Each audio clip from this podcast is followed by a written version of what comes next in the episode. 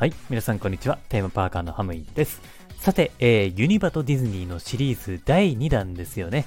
えー前回はですね、各テーマパークに入るまでの比較をしたんですけれども、今回はですね、入ってからはどう感じるのかっていうのを、えーこれをね、比較してみたいと思います。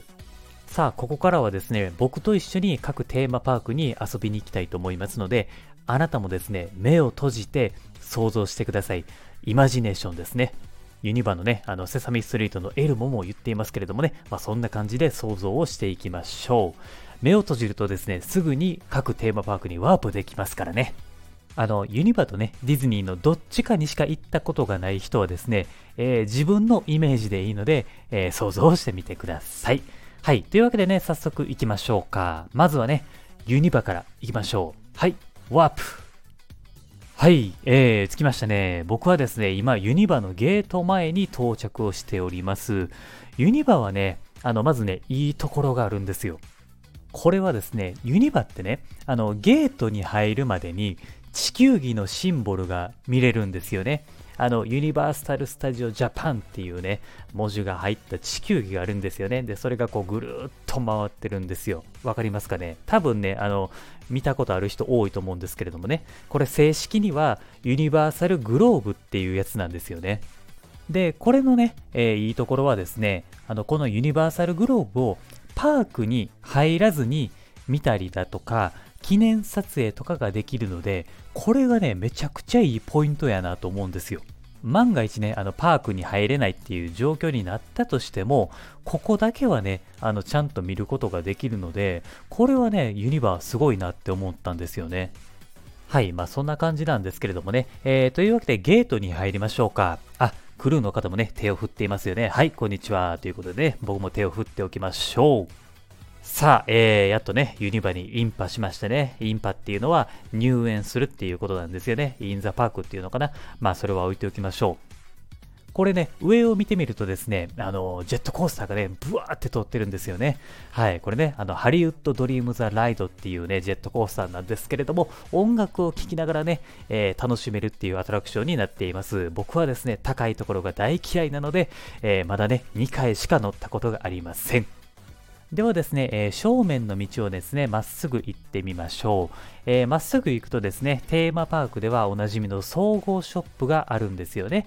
もう右も左もショップなんですけれども、今は入らずに進んでみましょう。えーそうするとですね、えー左手に見えてくるのが、えーシュレックやセサミストリートが上映している 4D シアターですよね。これもね、印象的な建物なんですよね。さあ、さらにですね、奥に進んでいくと、えーターミネーターのアトラクションがですね、左手に見えてくるんですけれどもね、えーそれをですね、ちょっと越えて、えー正面ですね、見てみると、えこれはですね、ニューヨーク国立図書館っていうものがね、えこういう建物が見えてくるんですよね。え？テーマパークの中に図書館っていう風に感じるかもしれないんですよね。まあこれ気になるので、ちょっと近づいてみましょう。中に入れるのかなって思いつつもね、えー近づいてみると、よーくね、えーこれね、見てみるとですね、本物の建物ではないんですよね。実はですね、描かれた建物、まあ、ハリボテって言った方が早いですかね。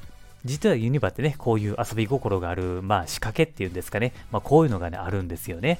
で、振り返ってみるとですね、ユニバはゲートから入って、えーまっすぐ進むと、僕の個人的な感想をね、えー言うとですね、アメリカの街に入り込んだなっていうのが、えー僕の感想なんですね。別世界っていうほどではないんですけれども、あの、やっぱアメリカって現実世界にあるじゃないですか。その現実世界の、えー風景をですね、身近に疑似体験できる場所なんだなっていうふうに思っております。それがユニバの風景なんじゃないかなっていうふうに、まあ、感じているんですよね。じゃあ、ディズニーランドの方はどうなってるのかなっていうのが気になりますよね。よし、ではここからですね、一気に今からね、あのディズニーの方にワープしましょう。いきますよ。はい、ワープ。はい、ああ、来ましたね。ワープですね。はい。ということでね、えー今、ディズニーランドの前に来ていますよね。えーここからですね、ゲートをくぐっていきましょう。まだね、ディズニーランドの方はね、中はね、見えないんですよね。ゲートに入っても、まだね、よくね、こう、世界観っていうものが見えてこないんですけどね。あの、目の前にね、ミッキーの花壇がありますよね。これがね、すごく僕は印象的やなっていうふうに思ってるわけなんですよ。毎回ね、こう思うのが、ものすごく手入れがされていて、いつ見てもめちゃめちゃ綺麗なんですよね。そんな感じでね、あの、あ、お花綺麗やなって思っています。はい。というわけでね、えっ、ー、と、もうちょっと進んでいきましょうか。えー、ワールドバザールのね、中を今歩いているんですけれども、この通りもね、また綺麗なんですよね。で、ここね、あの、たまに上を見たらね、あ、風船が引っかかってるわっていう風にね、まあそういうのがあるんですよね。で、ここのワールドバザールとですね、抜けていくと、はい、皆さん、もうお分かりですよね。正面に見えてくるのは、ディズニーランドのシンボル、シンデレラ城でございますよね。そして左右にはですね、それぞれのエリアに行く道があるわけなんですよね。